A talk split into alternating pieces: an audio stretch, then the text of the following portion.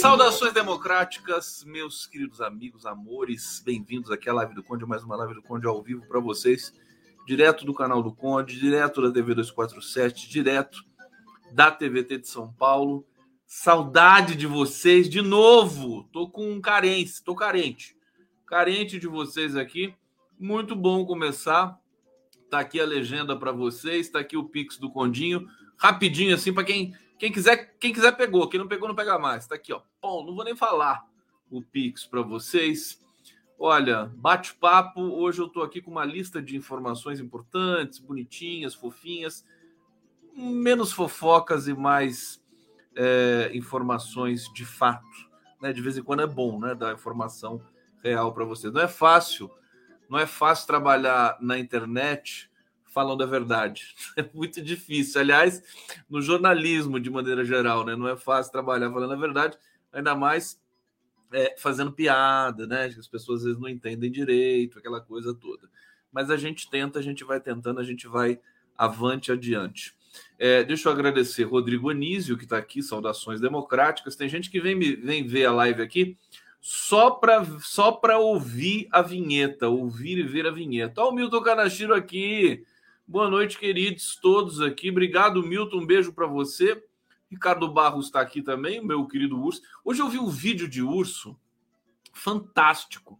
Eu preciso, eu não sei se eu dei like, porque às vezes eu vejo as coisas no Facebook aí eu, eu as coisas que me interessam, que, que eu, eu sempre penso em vocês, né? Tô, tô o dia inteiro pensando no público aqui e tal. Falei, nossa, eu preciso mostrar isso pra galera, a galera vai gostar. É, eu vejo e dou like. Às vezes eu esqueço de dar o like para é, é, porque, enfim, a gente, né? A gente tem essas falhas. Mas um, um, acho que tinha uns é, oito ursos. Sabe aquela cachoeira pequena que tem assim? que os peixes pulam quando vão fazer a piracema, né? Essa palavra que eu amo tanto. O peixe pula, né? Para desovar no, no alto do rio, é, acho que em águas mais quentinhas, para o bebezinho peixinho nascer bonitinho e depois descer com tudo, aprender a nadar com a força da correnteza, né? Não sei se é por isso, mas é, pelo menos é poético. E os oito ursos ali, oh, Ricardo Barros, os oito ursos ali os peixinhos pulando e os ursos comendo os peixes. Que covardia! É, assim, oito ursos gigantescos. Eu vou ver se eu acho esse vídeo para vocês aqui. É uma carnificina aquele negócio, uma coisa horrorosa. GT, olha só, eu vou falar do MST, vitória fantástica do MST. E assim, diga-se de passagem, eu avisei. Podem lá atrás pegar minha live, hein? Eu falei, essa CPI do MST tá fadada ao fracasso vai ser um tiro no pé, um tiro no peito, né? Foi péssimo para a oposição. Aliás, todas as CPIs, eu também disse isso, mas a do MST tem um sabor especial porque eles queriam, né? Eles estavam com muita sede ao pote, querendo criminalizar o MST de novo. O MST já foi já foi objeto de, se não me engano, com essas cinco CPIs. Todas fracassaram. E essa fracassou de maneira vexatória. Nem relatório tem, né? Não aprovaram nem relatório. Já vou trazer essas informações aqui fresquinhas para vocês. É, enfim, é, é, o Brasil está num momento muito, muito sui generis, né? Muito singular. É, ao mesmo tempo que você tem um derretimento dessa esquerda extremista, dessa, dessa direita, desculpa, olha o ato falho aqui, essa esquerda, essa direita, direita extremista, você tem o derretimento, você tem problemas na esquerda também. Acho que por isso que eu estou tendo esse ato falho insistente aqui, né? Você tem problemas na esquerda. A esquerda, é, antes do Lula ser eleito, é, é, um, pouco depois de o Lula ter saído da, da prisão política, a esquerda estava mais unida, estava muito mais unida. Agora ela já está dispersa, né? O que, o que é um pouco a natureza da, da, da esquerda no, no Brasil. É, resta saber como é que ela vai proceder, como é que essas várias esquerdas né, vão proceder é, nesse cenário ainda convulsionado. Hoje nós tivemos um, um evento, gente. ali no Congresso, o Senado simplesmente obstruiu, conseguiu fazer obstrução, a minoria, a minoria extremista conseguiu obstruir os trabalhos hoje do Congresso, da Câmara e do Senado com uh, um, um, não sei se é um projeto de lei, é um projeto de lei que afronta o STF. Né? Eles estão estabelecendo a volta do marco temporal logo depois do STF é, definir né, é, juridicamente que o marco temporal é inconstitucional. Eles simplesmente fizeram isso, escreveram esse, esse projeto, é, votaram de maneira assim urgente, votaram urgência, e o projeto vai para a mão do presidente Lula daqui a pouco. Né? O Lula certamente vai é, vetar esse projeto, mas é uma afronta ao STF. O presidente do Senado, Rodrigo Pacheco, está dizendo que não, isso aqui é democracia, não sei quem, mas é, mas é uma clara afronta.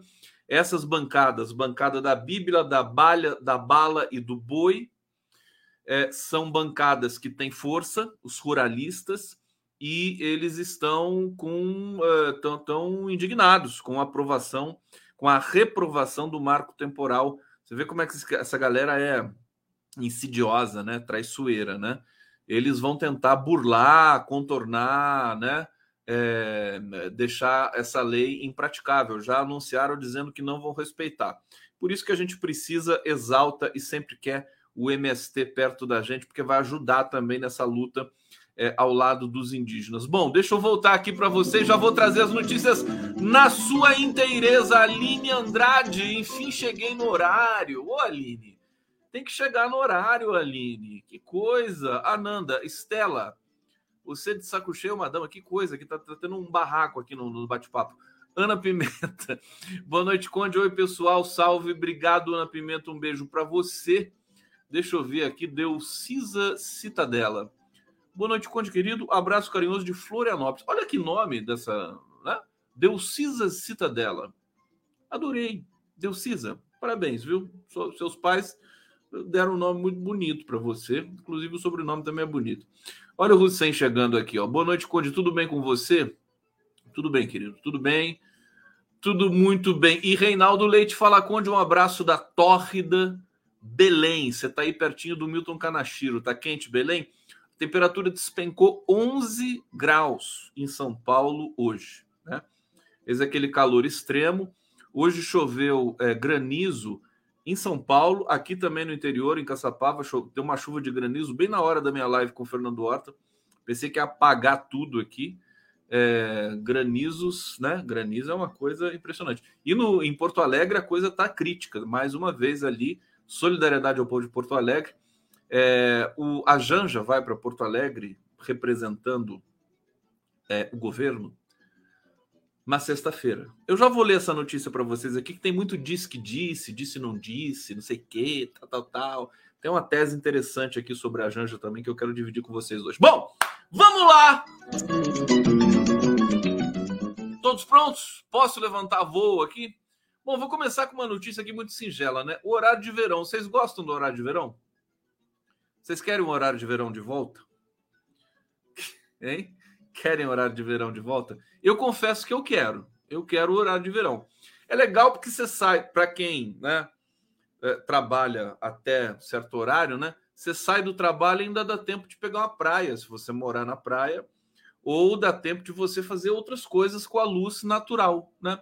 Eu acho que o horário de verão é legal. Tá, tá dividido aqui? Tem gente que não quer, tem gente que odeia o horário de verão odeia. Eu também gosto do horário de verão porque o Bolsonaro encerrou o horário de verão, né?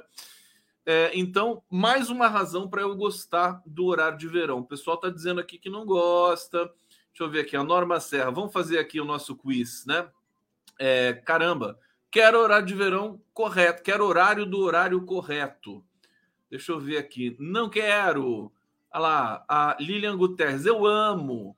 Ivanice. Eu gosto do horário de verão. A Marta Beatriz Cantanhede. Querida Marta, odeio. Por que, Marta? O horário de verão nunca fez nada para você? Que coisa. Fernando Bezerra, tanto faz. Eduardo Ferreira, não. A Vânia Estel, não. Aqui, não quero. Neuza Santos, amo horário de verão. O Bozo não gosta. Não, Cléia Toledo, não. Pessoal, tá. É luta ideológica, né? Horário de verão.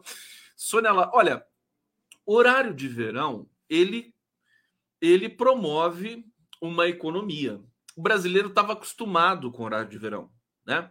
Era uma coisa que já estava, já fazia parte do imaginário, já, né? Aquela coisa de você ter uma hora a mais para balada, né? Também, por outro lado, ter uma hora a menos quando volta o horário de verão. Olha só, horário de verão só voltará, só voltará em 2023 se houver evidências de sua necessidade, segundo o ministro Alexandre Silveira, ministro de Minas e Energia. Eu acho que tem subsídios técnicos para a volta do horário de verão. E você? Bom, ministro de Minas e Energia, Alexandre Silveira, afirmou nessa quarta-feira que só será adotado novamente o horário de verão se houver evidências da necessidade de racionamento de energia elétrica. Não, racionamento não precisa ter racionamento. Não precisa ter evidência de racionamento, meu querido. O Brasil está produzindo muita energia. O negócio é economizar energia. É só isso, economizar. E pega esse dinheiro que economizou e faz alguma coisa que preste né, nesse país. Silveira, no entanto, afirmou que ainda não há sinais que apontam nesse sentido da adoção de medidas mais drásticas de racionamento. Eu vou falar o que ele falou aqui para vocês, com licença. É, como o senhor, como o setor elétrico é extremamente sensível e ele depende também, não somente, mas também do índice pluviométrico, é importante que nós, o tempo todo, nos mantenhamos precavidos sobre a afirmação de que vai ou não acontecer, do que vai ou não acontecer. Falou nada aqui, né? É, só enrolou. Embromation. O horário de verão só acontecerá, é evidente, se tiver sinais de evidências de uma necessidade de segurança de suprimento do setor energético brasileiro. Eu acho que esse cara não entende nada de Minas Energia, viu? Putz, como é que o cara fala um negócio dele? Não dá, dá para entender nada do que o cara tá falando. É só embromation. Parece um tucano daqueles assim clássicos dos anos 90. É lamentável. Lamentável. Olha, a gente tá. Aliás, deixa eu falar para vocês uma história. Não sei se vocês viram. É, hoje é Cosme Damião, né? É dia de Cosme Damião. Viva Cosme Damião! Cosme Damião! Cosme. A história de Cosme Damião é linda, né? Vocês conhecem a história de, de Cosme, Cosme Damião? Conhecem? Eu também não. então vou ficar devendo para vocês, né? Então a história é bonita. Parece que eles, eles viveram no ano 300 depois de Cristo, né? Ali na região do Gólgota. É. E eram dois irmãos gêmeos, né? Que eram eram uh, curavam as pessoas, né? Eram não eram curando naquela época não tinha médico nem medicina mas eles curavam as pessoas. É uma história muito bonita, né? E tem uma relação também com as crianças. Eu sempre adorei Cosme e Damião, não sei porquê. Desde pequeno, tem aquele santinho Cosme e Damião. Ah, é tão bonito, tão legal isso aí. Eu, e eu adoro os nomes também, né? Cosme Damião. Cosme Damião. Alguém sabe a história do Cosme Damião aqui é, para contar para a gente em, em, em quatro linhas? no bate-papo. Bom, o, o, aquele cara que não entende nada, que é o Alexandre Silveira, por, ele diz ainda: por enquanto não tem sinais nenhum nem nesse sentido, nem, nenhum sinais. É, nós estamos com os nossos reservatórios no melhor momento dos últimos 10 anos. Mas não é isso, seu animal. É isso. Silveira participou do encontro Palácio Planalto para assinatura dos primeiros contratos de concessão de linhas de transmissão 2023. Eu vou falar para vocês o seguinte: vocês lembram do apagão que deu há quantos dias? 90 dias? Não. Quando que foi que deu aquele apagão? Acho que dois meses, né? A, a ONS soltou um relatório agora explicando por que, que, por que, que aconteceu aquele apagão. Vocês viram? Era o que todo mundo desconfiava mesmo, né?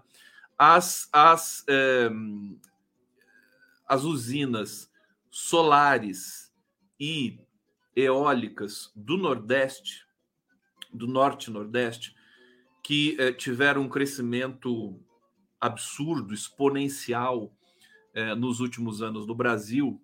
O Brasil é espetáculo de energia, né? É uma coisa assim. Já não bastava energia hidrelétrica, que é o país com maior matriz hidrelétrica do planeta Terra, ainda veio a eólica e a solar para né, acabar, né?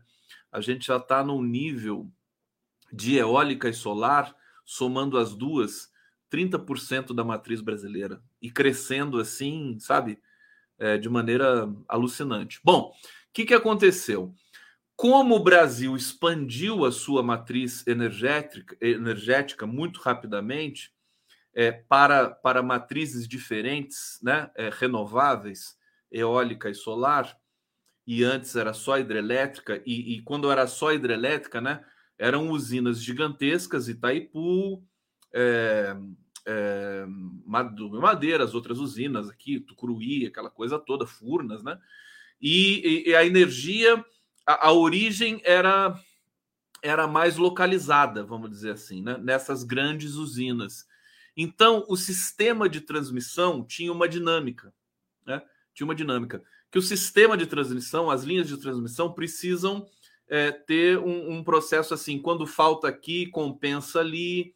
Né? O Brasil também é muito privilegiado nesse sentido. Quando você tem cheias no Nordeste, no Norte e Nordeste, você tem seca no Sul, vice-versa, né? É incrível, né? O país aqui é a coisa mais linda do mundo e a gente tem essa elite branca nojenta até hoje aqui. Devia expulsar essa turma daqui junto com a Rede Globo, né?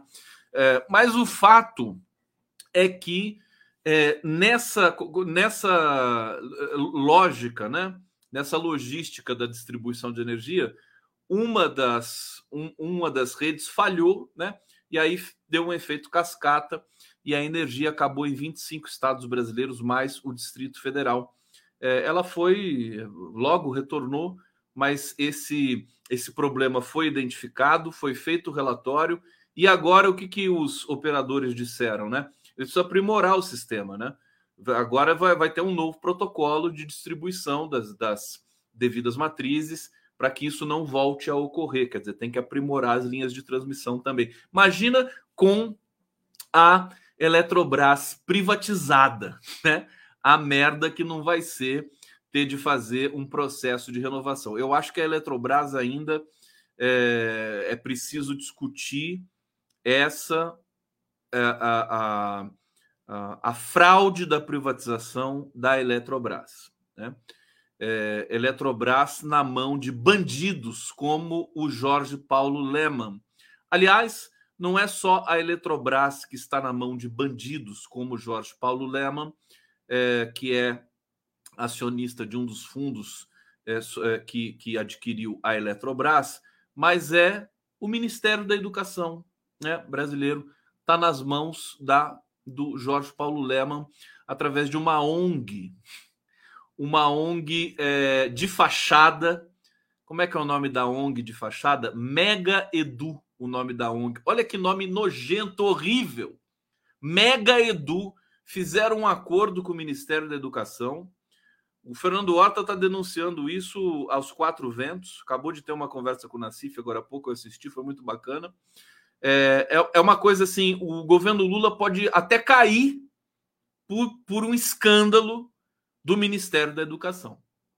O futuro próximo. Né? Fizeram um acordo sem licitação, sem transparência, sem discussão, com essa ONG de fachada que simplesmente é, é, inverniza a participação do Jorge Paulo Leman no Ministério da Educação diretamente para eles se locupletarem, locupletarem com 8 bilhões de reais para a implementação de conectividade nas 178 mil escolas públicas brasileiras.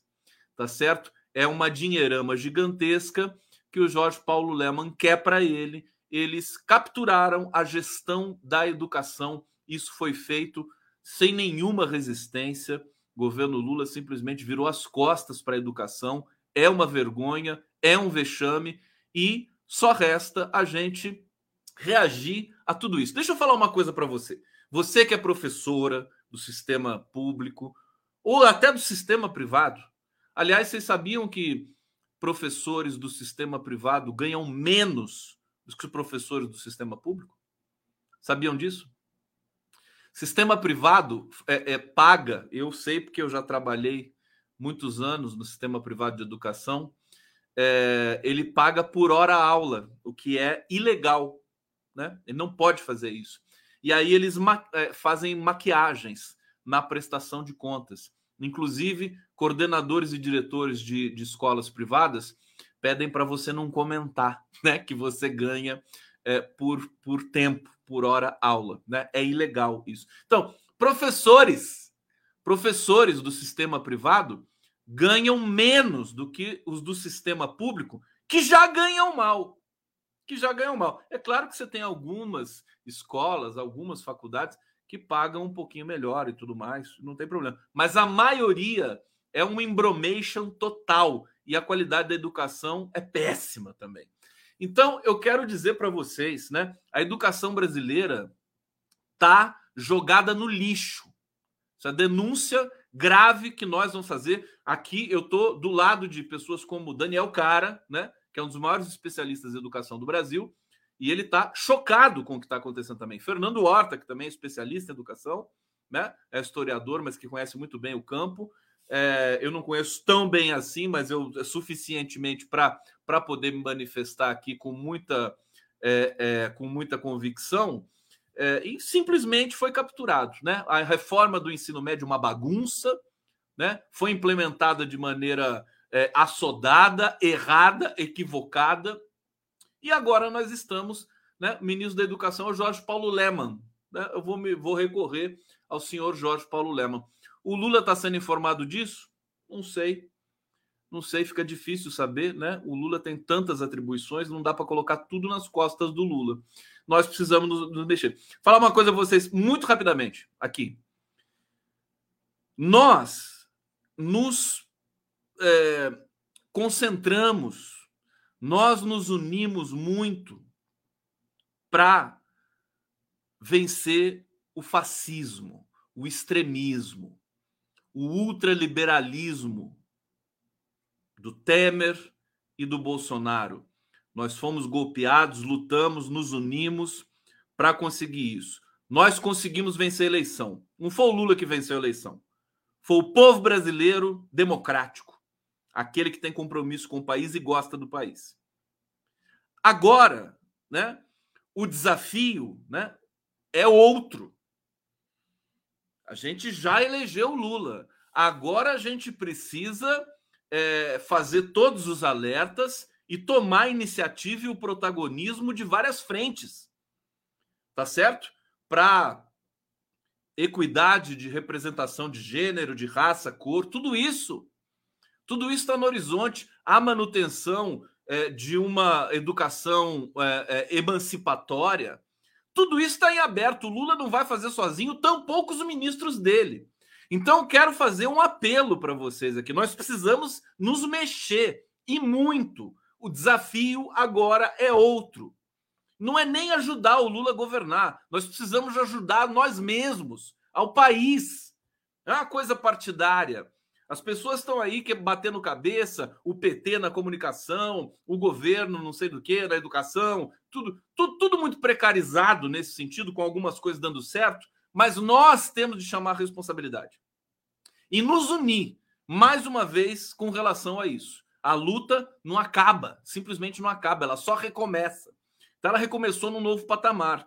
Então eu, a partir de agora, meus queridos, meus amores, né, vou pedir para vocês vou exortar vocês como eu fazia há cinco anos atrás, quando estava todo mundo deprimido por causa do golpe, não sei o quê, e a live do Conde era uma espécie de é, elixir, assim, para você levantar a moral, né? Eu, eu, recebi muitas mensagens nesse sentido. Então, a, eu vou fazer esse processo de novo, né? Não, não tem, a, na verdade, nós temos o que comemorar? Temos, mas nós temos muito mais o que cobrar e o que executar e o que fazer. Né? Hoje, mais seis, seis pessoas foram assassinadas na Bahia. É, não venham me dizer que são criminosos traficantes, né? A solução para criminoso traficante não é matar. Me desculpa, né? Eu não, não acho que seja a solução matar desse jeito, né? Tanta gente. E sempre morre alguém inocente nessa história. No Rio de Janeiro também, acho que hoje morreram nove pessoas. Nove pessoas. Quer dizer, a segurança pública É um desastre absoluto. A esquerda nunca soube cuidar desse, dessa dimensão da segurança pública. Nunca na vida.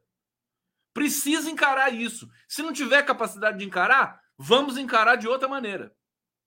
Né? Você imagina, você ainda tem o governo de São Paulo, que você tem um, um nazi fascista ali instalado, que não conhece São Paulo, que é o Tarcísio. Você tem o Rio de Janeiro, o Cláudio Castro. Você tem Minas Gerais, aquela zebra do Zema, né? E, e, o que, que vai. Bom, e na Bahia você tem um governador petista, mas que é, é, é responsável pela polícia mais letal do país. Isso aí tá dando BO no governo. Flávio Dino tá em, em rota de colisão com Rui Costa, com é, é, Jacques Wagner. É, a coisa é feia, tá sendo cobrado. Falar assim: você não vai fazer nada, Flávio Dino, com essa questão da Bahia? Não vai botar uma força de segurança? Vai fazer uma intervenção? Bota o Ricardo Capelli para trabalhar na Bahia. Quer dizer, a coisa tá feia. Coisa tá feia. E nós temos de trabalhar. Tem gente aqui que aparece aqui no, no bate-papo, eu vejo assim de relance, eu já vou ler, mas a pessoa, eu acho, acho, acho o, meu, maior elogio que eu posso ter, né? Esse canal é de esquerda, a pessoa pergunta, tá perdida aqui, né? Não sabe, né? Esse canal é da democracia, meu querido. Tá? Antes de ser de esquerda, é da democracia e, e, e, e da informação, né? E da verdade. Me desculpa, né? Vou ter que usar essa palavra que é meio autoritária, a verdade. E é para os fortes, né? Aqui, aqueles que gostam de lacraçãozinha o tempo todo não tem muita chance, não.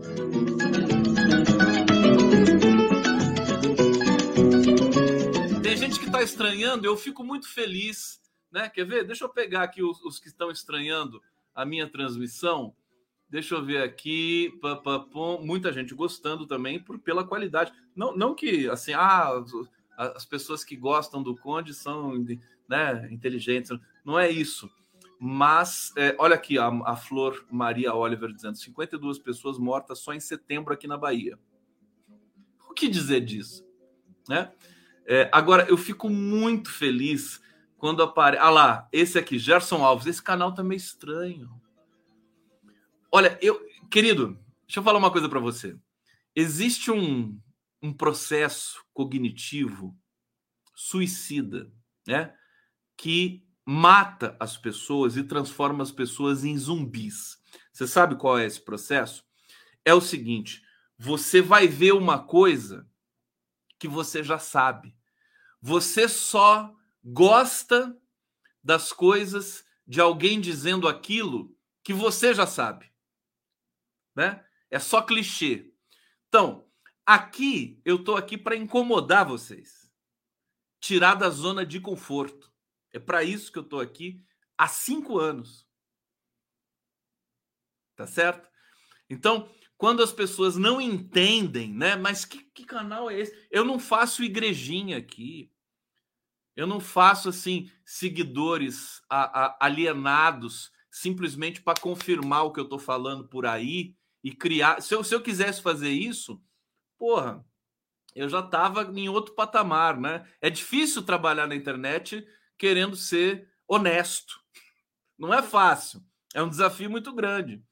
Então, é, é, eu estou aqui justamente para romper com essa lógica de pessoas que só consomem aquilo que elas já gostam. Eu não adianta nada. Né? Aí é, é a bolha simplesmente se expandindo. Então eu estou aqui para tirar vocês da zona de conforto, para botar vocês para raciocinar um pouco. Para todo mundo raciocinar, para ganhar a, a, a, emancipação intelectual. Para isso que eu estou aqui. E eu fico realmente muito feliz quando eu vejo pessoas assim incomodadas com a minha linguagem aqui. É, vamos lá, deixa eu ver o que mais que nós temos aqui. Olha a música, olha a música, olha a música. É, meu Deus do céu. Aqui a Paula Bandeira está dizendo: cuidado, Conde, lembro de 2013, das jornadas de junho, a extrema-direita está espreita para se lançar às ruas. Olha, eu estou vendo a, a, direita muito fragilizada. Né? Olha a CPI do MST, já vou ler para vocês a, nota sobre a CPI do MST. Olha a CPMI é, da, do, dos atos golpistas, né? o vexame que foi o general Heleno ontem. É, e tudo que está por vir ainda, os generais que vão lá depor, vão ser julgados e punidos. O, ontem foi preso o cara que botou. Não, ontem foi preso o cara que fez a live da cadeira do Alexandre de Moraes. Né? Então, a gente quer, a gente quer mais, cara. A gente não quer assim ficar tranquilo, de braço cruzado, esperando o Lula trazer a redenção total da humanidade para o Brasil. Entendeu? Quem quiser isso tem lugares específicos para nichos específicos é, de comentários nas redes. Olha aqui, vamos avançar mais um pouco aqui, deixa eu ver. O K está dizendo aqui: esse canal é democrático. É, Marilene, inadmissível a situação do Rio e na Bahia é, Iraci Borges, Iraí Borges, Conde, hoje você está ótimo. Olha, eu quero falar uma coisa para vocês. Eu respeito muito vocês. Eu não subestimo a inteligência de vocês. Tem dia que eu faço live que eu não gosto muito. Falei, pô, essa live não ficou boa. Ela é muito. A minha live é muito explosão, né? É, e tem dia que não rola. É normal, é da vida. É da vida isso. Sou humano, né? Mas eu sempre me esforço muito para tentar trazer o melhor conteúdo e, e, e, a melhor, o melhor panorama possível que eu possa conseguir construir para vocês. Né? É muita responsabilidade. Eu, eu, eu, eu me invisto de muita responsabilidade para estar aqui. Não é brincadeira para mim. Se vocês soubessem, né? Eu poderia ter mudado de ramo, poderia ter ido para outros lugares e tudo mais. Eu fiquei, fiquei. Esse é o meu carro-chefe, a live do Conde, e tenho muito orgulho disso aqui, tá? Né? Vou falar uma vez só e nunca mais vou falar isso de novo. é, aqui, Olivia Cardoso está dizendo o seguinte: Bolsonaro volta a ser internado no hospital em Brasília, mas ele já foi liberado. Já foi liberado. Ele teve um desconforto ali intestinal e, e, e já, já deram alta para ele. Fernando Bezerra, é, Zema aumentou o ICMS em Minas. Também gosto muito dessa interação direta, né? Em que, por isso que a credibilidade do que é dito, daquilo que é comentado aqui, acho que ela ganha mais robustez porque tem, tem comentários diretos de vocês aqui. Eu comento, leio na hora, em tempo real. Quer dizer, isso não existe na, na, na, na comunicação convencional. Eles não têm nem condições estruturais cognitivas para fazer isso. Precisa ter coragem para fazer isso. Precisa, precisa se lançar, se jogar num bate-papo que pode ter uma mensagem ali te chamando de idiota. É, é isso que eu faço. Carlos da Silva Filho, Conde, quem escolhe os comandos das PMs é o alto comando do Exército? O que fazer? Não, comando da PM não. Não é isso, não. Quem escolhe o comando da PM é o governador do Estado. Tá? Não é o comando do Exército, não, querido. É, a não ser que tenha acontecido alguma coisa né, durante a pandemia que eu perdi. Ivani Vieira, esse tal de Camilo, é, o que será que ele acha disso tudo? Que inferno, viu? Complicado. Então, para isso que existe população, né? Tem, ah, tem o governo. Existe governo. Governo é para isso. Não, a população existe para cobrar, para apontar, né? para fazer alerta, para gritar. Será que a comunidade, os professores do país inteiro estão tá felizes com o Ministério da Educação? Será que os reitores das universidades estão felizes? Olha, eu entrevistei um geofísico é, do INPE, um sujeito assim, um dos maiores pesquisadores do Brasil, é Luiz Eduardo Vieira. Um pro, ele tem um projeto chamado Galileu, que é o. Acho que é Galilei, Galilei é, o monitoramento do Sol é, com a tecnologia desenvolvida pelo INPE, em colaboração com agências internacionais, é, e também de combate ao negacionismo, né? Que a gente precisa da ciência. Bom, esse cara me falou que o INPE tem hoje um diretor que foi bolsonarista, ou que é bolsonarista, que veio herdado do diretor anterior que era bolsonarista. Né? O governo Lula não mexeu nessa estrutura. E é, o dinheiro para o INPE está é, quase que bloqueado. Quer dizer, eles não estão conseguindo trabalhar, vão ter que encerrar esse projeto. Ele fez uma denúncia comigo. Então, nós estamos no Brasil com um gap, um buraco gigantesco na ciência, tecnologia e na educação, que são as duas áreas mais preciosas para um país que quer ser líder internacional. Então, tem um descompasso entre o discurso internacional do Lula e a realidade doméstica aqui no Brasil. Com todo respeito, vocês sabem o quanto eu, eu, eu gosto do Lula, quanto eu defendi e vou continuar defendendo. Agora, eu não estou aqui para brincadeira, né? Não estou aqui para passar pano. Eu estou aqui para trazer as questões. Então, estão largadas ciência e tecnologia. Ministério dá é, a, a, a, cota do PC do B, né? Luciana Santos. Eu quero os resultados, eu quero saber o que está acontecendo. Eu tenho informações de que a comunidade científica não está satisfeita. Tem algumas, algumas pessoas que me dizem que estão felizes e tudo mais. É claro, se você comparar com o governo anterior, você está feliz em todos os setores do país, né? Até na educação. Talvez não na educação, né? Que a coisa tá feia na educação. Agora, não, não, adianta ficar comparando com o Bolsonaro. Tem que, não tem que comparar com nada. Tem que simplesmente fazer o melhor trabalho possível com as pessoas mais competentes possíveis. Tá certo? E sob o escrutínio, se não do Lula, de alguém que esteja acompanhando os resultados. Olha, a última reunião que o Lula fez ministerial já faz um tempo. Eu quero ver a próxima. Tem gente dizendo que vai ter, vai, ter, vai ter cabeças cortadas daqui a pouco aqui, antes do Lula ir para para cirurgia. Ele vai, vai fazer cirurgia na sexta-feira. Bom, vamos lá, deixa eu ir aqui pro bate-papo. Do Conde. Vocês estão bem? Tudo bem? Vocês querem alguma coisa? Querem um, um docinho? É? Querem um beijo? Querem que eu dance? Querem que eu tire o gorro para vocês? Não? Então tá bom. É, o Hussein tá aqui, boa noite, Conde, tá aqui, obrigado. Ricardo Barros já tinha lido. Regina Pissarra, olha a Regina Pissarra aqui de novo. Condico, amei seus elogios. Faz de novo. Qual o seu e-mail? Posso ser sua estagiária, Tiete? Olha, que não tem. Ô, ô, Pissarra.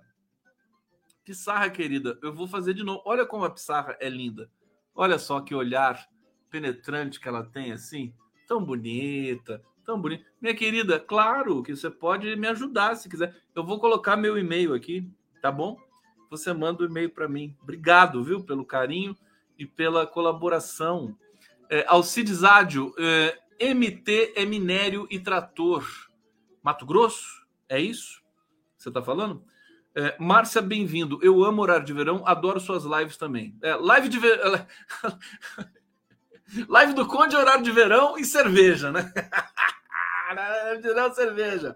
Oh, meu Deus do céu. Olha o Hussein aqui. Horário de verão poupa água para outros é, usos. Aqui truncou o final. Eu não sei. Eu acho que o horário de verão ele tem impactos positivos. Eu acho que até na questão do próprio relógio biológico, né? Dá oportunidade para as pessoas terem um pouco de luz do sol é, depois do trabalho, meu Deus do céu. Acho que é o mais importante até do que a economia, sabe? É uma coisa boa, você toma um sorvete depois do trabalho. É, Hussein, a reindustrialização vai demandar mais energia, tem isso também, né? O governo. Eu vou te contar, viu? Ô Lula! Tá devagar, hein, meu filho? Hã? Quem tá. Imagina você ter que conviver com o Rui Costa todo dia. Hã? Não deve ser fácil, né? Daquele pessoal ali, né? Que pessoal meio assim, que olha de lado, né? Tal cúpula do PT, os burocratas lá, não deve ser fácil. Deve ser. Eu tô tão feliz aqui onde eu tô. Falar as pessoas queriam que eu fosse pro governo, mas pelo amor de Deus, olha, ganhei na loteria, viu? Tô aqui feliz da vida. Eu, tava, eu já tinha sido digerido lá. É, Hussein Brasil. Venezuela de Maduro exportará energia para o Brasil. Uh, Ivoneide Targino, tô chegando amanhã ao Brasil depois de quatro anos. Tá voltando pro Brasil, meu amor? Você tava exilada também, que nem a Marcia Tiburi e o Jean Willis? Então, volte, volte e volte bem, tá? Boa viagem. Um super beijo para você. Para onde você vai voltar? Eu aposto que você vai voltar para o Nordeste. Você tem cara de gente boa do Nordeste. Hussein Brasil, queremos 20 anos ou mais para políticos e militares. Olha lá o Hussein, política, informação, cultura e arte aqui mesmo. Alisson Lacerda, você é gigante, Conde, sigamos juntos, mesmo na divergência. Vamos, é isso mesmo. Eu não quero só convergentes, quero divergentes. A Helena Chagas, Helena Chagas foi chamada para trabalhar na Apex agora, né? Tava ali, ela se encontrava comigo às vezes no, no Giro das Onze. Helena Chagas, eu, eu morro de admiração por ela. Dos maiores jornalistas. E ela é elegante. Ela tinha um, um blog chamado Os Divergentes. Era maravilhoso. Continua sendo, porque não acabou o blog. Ela só está postando menos ali. Menino Túrgido, Condão, você é mestre da comunicação. Te admiro muito. Admiro o Horta também. Vocês são a dupla gramsciana. Tá? Obrigado, Túrgido. A gente adotou esse essa alcunha que você batizou aqui, que você deu. Vamos lá! Deixa eu me arrumar aqui. Oh, tá nóis! Que coisa! Ai, ai. Bom, eu estava falando do MST, mas eu tenho que falar do, da vitória do MST. Eu nem comecei a falar do MST. Então eu vou falar do MST. CPI do MST. A, deixa eu botar meu, meu e-mail aqui, porque a, a Pissarra, Pissarra pediu. Pissarra pediu, tá? É uma ordem, eu obedeço, viu, Pissarra? Cadê o meu e-mail aqui, gente? Que coisa, tá aqui, ó condegustavo.gmail.com. Tá bom? Estou aqui à disposição. Vou deixar aqui um pouquinho enquanto eu trago a notícia do MST para vocês aqui. Bom, CPI do, do MST acaba após 130 dias com gastos em viagens e sem votação de relatório. Olha, fantástico. A, a CPI do MST serviu só para a gente ver aquele show do João Pedro Stedley e do Zé Geraldo de Souza Júnior, né? O ex-reitor da UNB, queridíssimo. É, o João Pedro Stedley, eu já falei para ele, né? Eu falei, aquilo que você fez, eu chamo de aula infinita. Aquilo do Stedley foi a aula infinita, né? Que o Brasil teve, né? É uma coisa exuberante. Né? o que ele fez ali, né? Eu fico, eu fico lembrando do, do, do Ricardo Salles, né? Por que ele não tem MST na China, né? E o, e o, o Stedley falando, porque eles fizeram a reforma agrária em 1949. Né? É tão bonitinho ver aquilo. Bom, expectativa pela sobrevida para a CPI do MST foi frustrada, né? De, destruída, aniquilada, né? É, arrebentada na manhã desta quarta-feira com a não publicação no Diário Oficial da Câmara da prorrogação do seu prazo. As pessoas fugiram, né? Simplesmente o pessoal fugiu, ninguém quer mais saber de CPI do MST. É, não prorrogação do prazo para que o relatório do deputado Ricardo Salles for, fosse votado.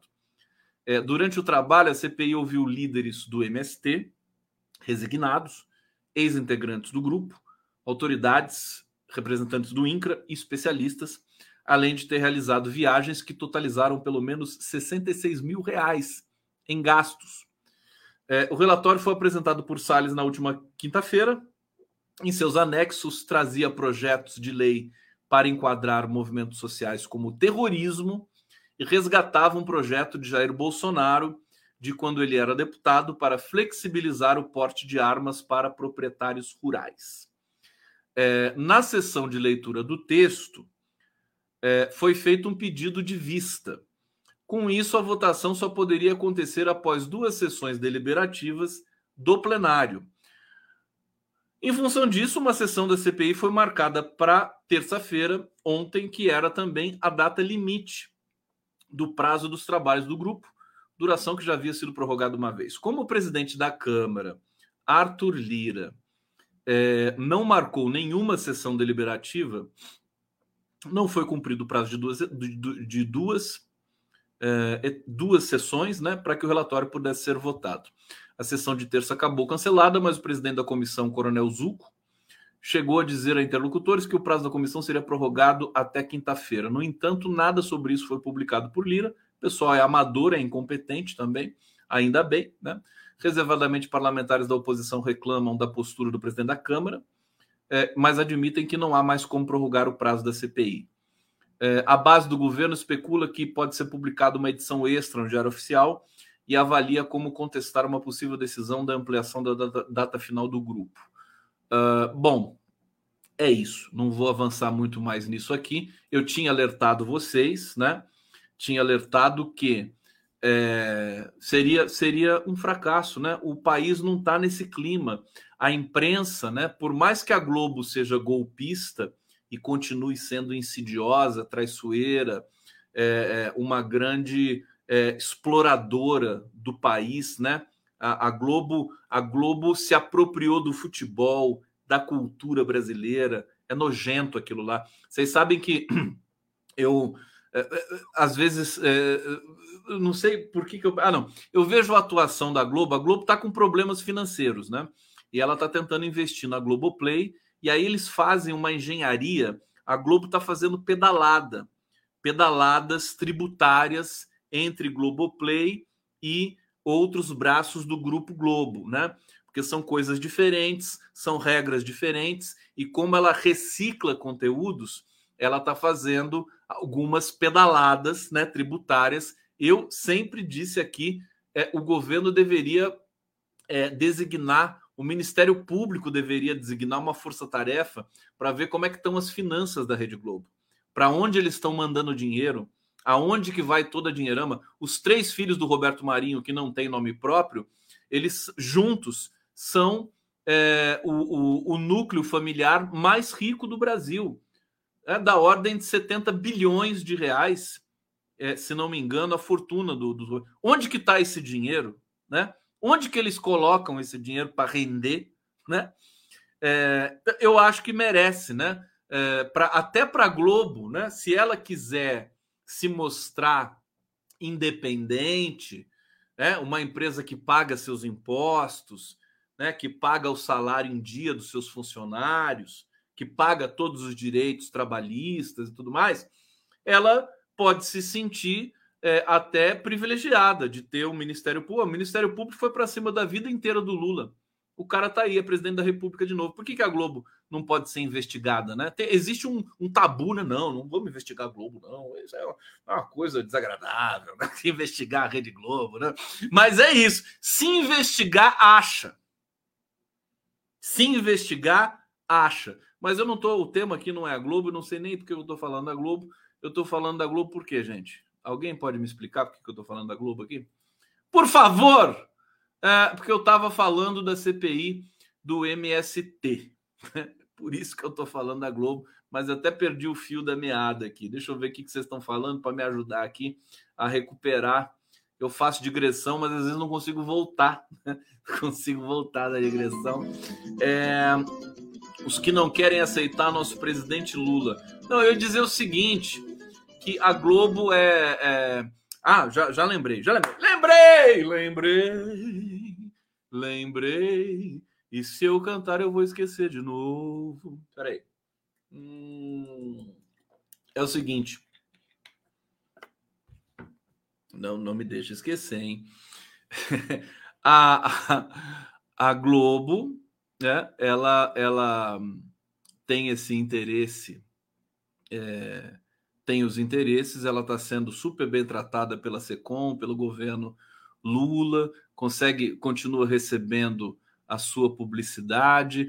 Agora, no caso do fascismo, né? No caso do fascismo, do bolsonarismo, a Globo tomou posição, né? Nos, nos 45 do segundo tempo, ela tomou posição e ela está sustentando essa posição. Então, a Globo, a Rede Globo, a Folha de São Paulo, é, eles não vão adotar o discurso extremista, porque agora é, o antagonista do Lula é o extremismo, da esquerda do PT é o extremismo. Você não tem a, a direita liberal, a direita liberal está morta. Né? Você, tem, você tem o extremismo. E esses veículos, eles não estão adotando, eles não vão defender esse extremismo. É só você ver os comentaristas da Globo News. Eles estão fora disso. Então, é, na verdade, eles deveriam defender o MST de, de joelho, né? Porque o MST é um movimento que é, é, é, divide a, a, sua produção, é um movimento que ajuda as pessoas, levou agora toneladas de quentinhas, de comida para os desabrigados no Rio Grande do Sul. Não, ninguém precisa pedir, viu? Acontece uma, uma, uma tragédia no Brasil, os é, é, integrantes do Movimento Sem Terra vão lá, eles adoram eles adoram ajudar as pessoas. Tá no DNA deles. É da mesma maneira que as elites brasileiras são nojentas, as elites brancas gostam de sufocar a população trabalhadora, pisar em cima, né? Não deixar a sua empregada doméstica comer a mesma comida que a, que a família come, né? É, a, o MST é o contrário. O MST gosta de ajudar, o MST gosta da comida saudável, sem agrotóxicos, né? É, ele defende o meio ambiente. É, o discurso do MST é inatacável nesse momento. Não tem o que atacar, não tem como construir narrativa. Você entendeu? Essa era a minha tese quando eu dizia que essa CPI do MST não ia dar em nada. É, você vê, é a minha análise do ponto de vista da linguagem, do discurso. Não existe condições, não tem setores no Brasil, nem empresariais agora, que vão apoiar o extremismo fascismo. É constrangedor. Eles perderam. Eles têm que voltar para o buraco imundo da onde eles saíram. É para onde eles estão indo nesse momento. Muitos estão sendo presos, estão sendo julgados, estão sendo condenados. Então não tem é, é, é, com, com, condições, né? condições de discurso para que é, o Ricardo Salles levasse a melhor diante do João Pedro Stedley. Então, eu estou dizendo isso por quê? Porque, nesse sentido, a imprensa ela está do lado da democracia, por incrível que pareça, né? É, por incrível que pareça, né? A Globo, nesse sentido, ela opera ao lado das nossos, dos nossos interesses democráticos. Agora, saiu daí, ela volta a ser golpista. Entendam como quiserem. Tá certo? esse é a, a, o dilema que a gente enfrenta nesse momento. Bom, deixa eu ir para o bate-papo aqui, ler alguns comentários que está chegando aqui, que estão chegando. O menino Túrgido, mais uma vez aqui. Condão, você é gigante. Usa seu tamanho para transformar de baixo para cima, trazer os intelectuais orgânicos, os militares, limitantes da quebrada para falar. Escuta o que o Orbex te disse hoje. Promete refletir? Ô, meu querido, com toda certeza, menino Túrgido. Eu, o Orbex é que ele não escute isso é. Só entre nós aqui. O, o Arbex é meu mestre. Né? Ele não sabe disso. E é bom ele nem saber. É, eu, eu, eu, fico muito atento a tudo isso, né? Eu tô, sabe, eu tô, eu tô um pouco, confesso que eu tô um pouco de saco cheio, viu, menino Túrgido? De saco cheio dessa cobertura pobre da, da mídia, inclusive da mídia independente também, fica só nessa coisa de bastidor. Ai, quem vai ser indicado para o STF? Ai, eu, me, eu tô de saco cheio desse negócio. Não leva a nada. É por isso que eu digo aqui, agora eu vou falar de fofoquinha. Isso é fofoquinha. Fofoquinha. É besteirinha para a gente se divertir. Né? É, vamos pautar esse país, né? A gente precisa pautar com coragem, né? Com coragem com, com informações que não vão render milhões e milhões de likes e compartilhamentos, mas que são relevantes e que precisam ser, precisam ser é, é, faladas, né? Precisam ser faladas. É, e eu vou eu tento fazer isso humildemente aqui. Ricardo Ramos está aqui. É, obrigado, querido, pela colaboração. Hussein, réu Lator não tomou facada, então fugiu para Miami. E o Ricardo Vilela, a HV é mais necessário quando o país, o que é HV? Está produtivo em alta atividade, principalmente para evitar os picos de energia. É... O que é HV? Fiz o L também para ter o HV de volta. HV?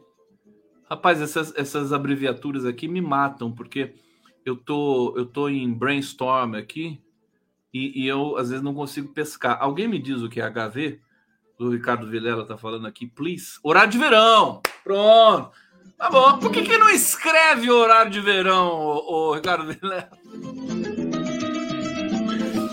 Ai, meu Deus. E não escreve, fica abreviando. Olha, eu prometi que ia falar uma fofoquinha da Janja para vocês, né? Não sei se vai dar tempo. É... Outra coisa que hoje me emputeceu, né? Deveras, né? o discurso da Rosa Weber no STF. Hoje foi o último dia da Rosa Weber. Eu posso esticar um pouco a live hoje. Não sei se vocês estão a ver. Eu termino meia-noite, mas às vezes eu estou de saco cheio e vou um pouco mais adiante. Né? Se vocês quiserem, eu posso ir. Rosa Weber, aquela coisa, aquela lambeção, rasgação de seda, sabe? Uma coisa que me dá um. Mas me dá uma raiva. Sabe? Ai, ministro, você foi tão carinhoso comigo. Sabe, o país país assim. O Brasil ainda vive na barbárie. O Brasil não saiu da barbárie. Olha os mortos na Bahia, olha os mortos no Rio de Janeiro. Olha aqueles que nós nem sabemos, que não saem nas notas de jornal. E você ter uma presidente, com todo respeito, né? Uma presidenta do STF que fica nessa lambeção e nessa coisa emocionada. Vamos ser um pouco mais sério. Essa coisa de nota de repúdio, de discurso, esse discurso. Amanhã, amanhã vai ser a posse do, do Luiz Roberto Barroso. Vai ser o presidente do STF. Eu prevejo maus lençóis com o Barroso adiante do STF. O Barroso, ele é praticamente um funcionário da Rede Globo. Funcionário. Vocês sabem quem vai cantar na, na cerimônia de posse do Luiz Roberto Barroso? Maria Bethânia. É. O que, que tem a ver, Conde, a Maria Bethânia? Não, eu amo a Maria Bethânia. Até uma voz maravilhosa, né? Eu sei que vocês amam também a Maria Bethânia, mas a Maria Bethânia, ela é da Rede Globo, né? Esses as vacas sagradas da MPB, Caetano Veloso, Gilberto Gil, Maria Bethânia, o Chico Buarque não, ele é um pouquinho, ele, ele, ele tem essa vantagem, né? Mas é tudo é tudo ali junto com Rede Globo, querido. Paula Lavini, Rio de Janeiro, elites do Rio de Janeiro, do Leblon, né? O, o rapazinho lá também, o, o Gregório do Vivier, né? é tudo Globo. Pede para Maria Bethânia ou para alguém falar mal da Globo para você, para fazer uma crítica. Não existe crítica à Globo. A Maria Bethânia está coroando, né? Na posse do, Zé, do, do Luiz Roberto Barroso, a participação da Rede Globo de televisão. A Maria Bethânia daqui a pouco vai ser nomeada imortal da Academia Brasileira de Letras. É a Fernanda Montenegro, maravilhosa. Maravilhosa. Fernanda Montenegro, Gilberto Gil, né? Mas Academia Brasileira de Letras, Rede Globo, né? E dinheiro podre que é enviado para fora do Brasil, é tudo uma coisa só, né? Então é isso, o recado está dado, né? O, o, o, Luiz Roberto Barroso deve ser amigo da Maria Bethânia, mas o recado está dado, né? Maria Bethânia, Rede Globo, Barroso, STF 2023-2024. Rede Globo vai mandar no STF. E a coisa não está trivial, né? O, a, a, os extremistas do Congresso estão confrontando o STF. O Luiz Roberto Barroso ele, é, ele tem uma, uma característica especial. Ele é. é ah lá, Selma, Selma Galdino. Selma Galdino, eu vou, eu vou bloquear você aqui, viu? Ou ela ranzinza essa pessoa aqui. Eu vou deixar você ma, mais um comentário seu. Quer ver o que ela tá falando aqui? Ela tá, ela tá me xingando desde ontem. Eu gosto de. Não entende nada. Ela não tá entendendo nada do que eu tô falando aqui. Caetano Veloso maravilhoso, você é recalcado. Quem, quem, que tá, quem que tá falando disso aqui, meu Deus do céu? Selma, faz mais um comentário é, assim, cheio de ódio, que eu, eu vou bloquear você, tá bom? Vou. Ah lá. Sou maravilhosa. Tá dizendo, sou maravilhosa. Você vai. Vou, vou, ficar, vou ficar no seu pé aqui. Vou pegar todos os comentários que você fizer aqui só de raiva. Você entendeu? Olha lá, sou maravilhosa. Humilde, pessoa humilde. Vamos lá, quero ver. Bloqueio ou não bloqueio? Vamos fazer um quiz aqui. Bloqueio? Vou, vou aguentar mais um. Deixa eu concluir minha, meu raciocínio. Um raciocínio tão. Estou tendo tanto trabalho para fazer esse raciocínio aqui, mostrar minha cara aqui. Eu gosto do Caetano, canto Caetano, cantei minha vida inteira, já fiz show em homenagem ao Caetano Veloso sei as músicas dele de cor melhor do que ele, se você quiser saber, tá? Mas eu estou dizendo dos interesses financeiros do, do, do, negócio, minha querida. Então, o STF nas mãos do Barroso, com aqueles dois paus mandados do Bolsonaro ali dentro, e uma qualidade é, jurisdicional muito discutível, né? Eu, eu acho que a gente tinha que ter é, ministros com notório saber, né? Notório saber eu, eu tô, tô procurando ali no STF, não é nem fora do STF. Com todo respeito, eu quero mais, quero melhor. Vamos nos aperfeiçoar, vamos ser ambiciosos, né? É, e, e, aí vamos ver o que, que vai acontecer. O Barroso é conhecido em proferir besteiras. ele fala muita besteira. Ele fala coisas, ele fala coisas. Aqui, ó, a Selma, a Selma tá, já tá apagando onda aqui. Então, eu vou botar você, Selma, vou botar você na geladeira, tá? Só um pouquinho, para você aprender. Pronto. É, agora vamos que vamos. O, o, o Barroso é conhecido, Barroso é conhecido por dizer coisas né, que, que não tem nada a ver com o STF. Nesse ponto, a Rosa Weber era é, era interessante, né? A Rosa Weber não dava entrevista, não ficava se mostrando por aí que nem o Barroso, o Gilmar Mendes, né? o Alexandre de Moraes. O Alexandre a gente perdoa, né? O Alexandre a gente perdoa. Mas esse, esse é o cenário, é um cenário conflagrado. Cenário conflagrado.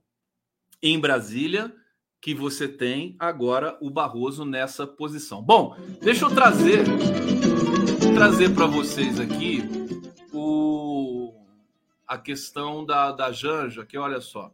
Eduardo Leite. Eduardo Leite está dizendo que a Janja vai ao Rio Grande do Sul com ministros e evita criticar a ausência de Lula. O Lula não vai porque ele vai fazer cirurgia, tá?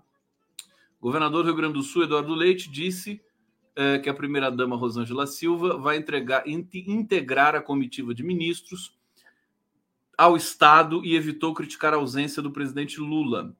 Declarações foram dadas a jornalistas do Palácio do Planalto.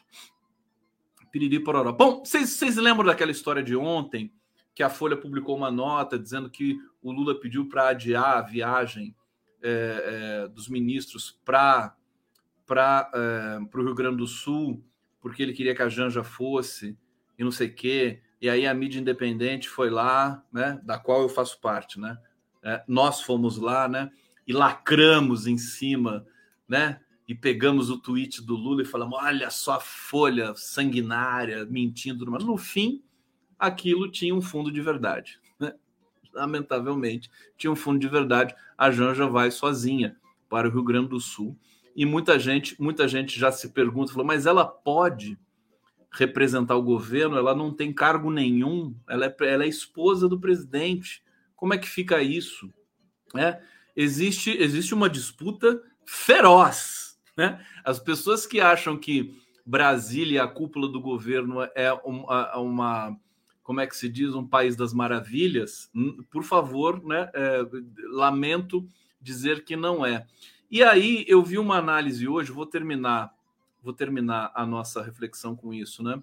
É, sobre para quem que vai ficar o espólio do Lula eleitoral.